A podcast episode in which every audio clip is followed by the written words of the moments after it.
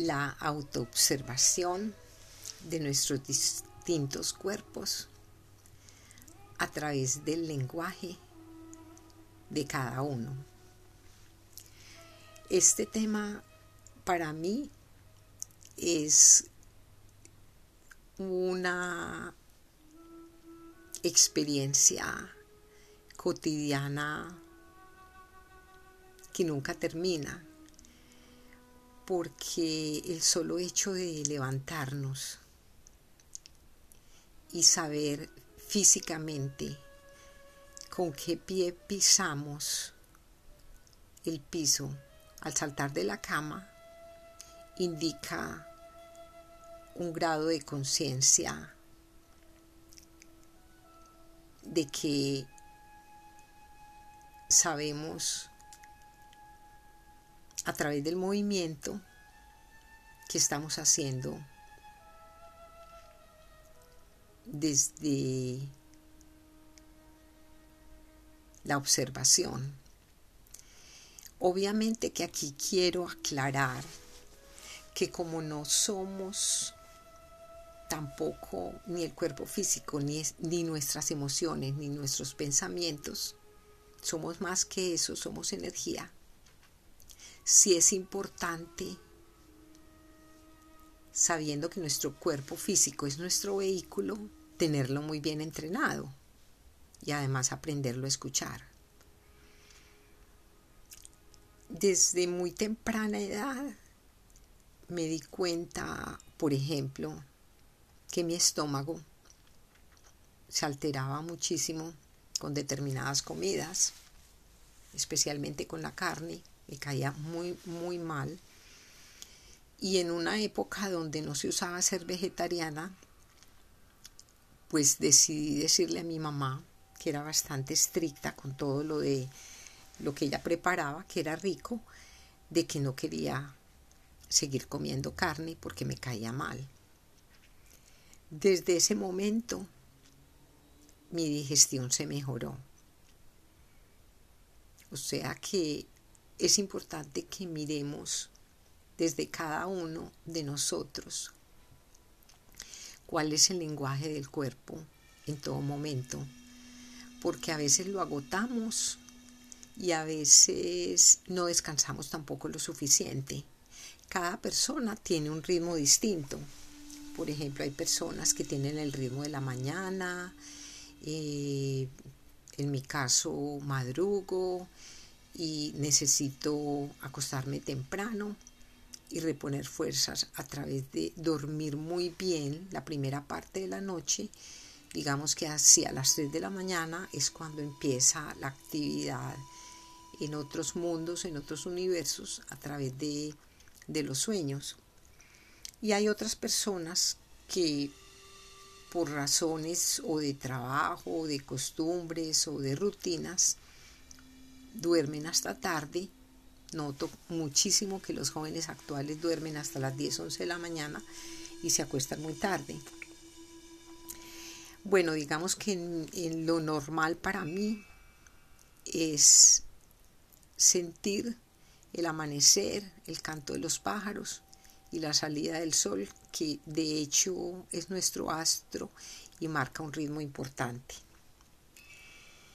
De acuerdo a esta, a esta rutina que llevo, mi aprendizaje más importante con respecto a ayudarme en la parte emocional y en la parte mental, que todos la tenemos en grados distintos un poco más sensible o intensa, el trabajo con el cuerpo es fundamental, porque a través de él no solamente paramos la mente, sino que también sacamos todas aquellas energías emocionales que nos sirven o que no necesitamos y que se van acumulando a través de músculos, tendones o ligamentos. Entonces, invito a que cada persona mire si caminar, subir una montaña, patinar, montar en bicicleta Bueno, hay muchísimas prácticas actuales. El yoga. Hay muchísimas prácticas que llevan a trabajo con el cuerpo. En mi caso, escogí siempre la, la natación porque no solamente me ponía en contacto con el agua, sino que también me ponía en contacto con la respiración. Pues digamos que hay tres alimentos importantísimos en la vida cotidiana. Uno es lo que comemos. Dos es cómo respiramos. Y tres son las impresiones que entran y salen de nuestro cuerpo. Las impresiones externas que nos afectarán de una u otra manera.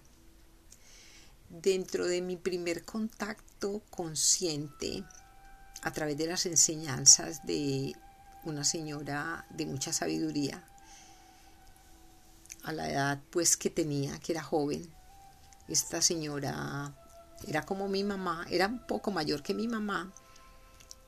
Los primeros pasos o las primeras enseñanzas que me dijo que eran fundamentales era aprender a manejar mi energía. O sea, la energía yo la llamaría espiritual sensible. Otras personas la pueden llamar energía sexual, otras personas energía vital. ¿Y cómo, cómo se maneja esta energía? A través de la respiración.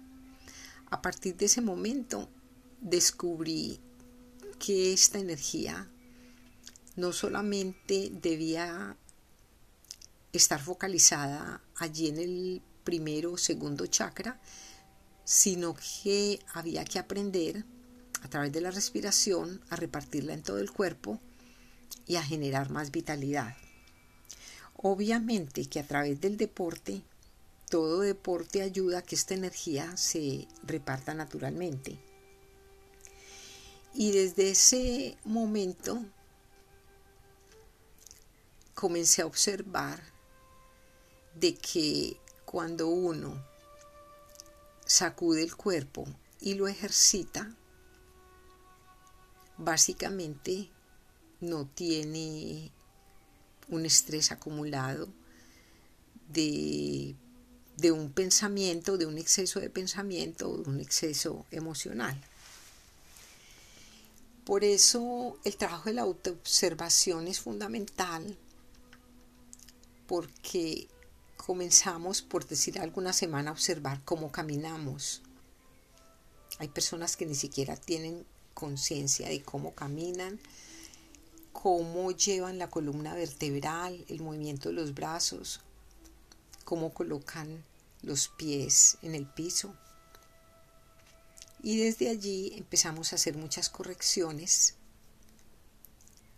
que nos ayudarán a que en la noche tengamos un mejor descanso y podamos salir en sueños de una manera más lúcida, porque la autoobservación durante el día ayuda mucho a que observemos de una manera más detallada durante el sueño todo lo que allí sucede, que sucede en planos muy distintos. La otra práctica importante para los sueños, que también arranca de la vida cotidiana, es observarnos desde nuestros diferentes egos, los cuales hay uno que es, digamos, fundamental, por decir algo, hay personas que son rabiosas, hay otras personas que son impacientes o hay personas muy orgullosas, personas envidiosas, personas tacañas o egoístas. Bueno, cada persona ya mirará cuál es su principal ego y desde allí, en el día a día y por ley de atracción, ya miramos de que se atraen aquellas personas que están relacionadas con producir este efecto de reacción o de acción o de resolución en que al observarnos no es reprimir aquella situación que dentro del cuerpo, la emoción y el pensamiento estamos observando, pero tampoco es enviársela al otro. Es simplemente mirarla, verla desfilar y en ese momento le quitamos fuerza para aumentar nuestra esencia. Si practicamos la conciencia tanto de la observación del cuerpo físico, de nuestras emociones, de nuestros pensamientos y de nuestro ego, vamos a darnos cuenta cómo vamos a mejorar nuestra conciencia y propósito dentro de los sueños, ya que las comunicaciones que se dan en el cuerpo físico, el aprender a escucharnos, va a ayudar a que en otros planos tengamos estos otros sentidos ya depurados y podamos entrar más directamente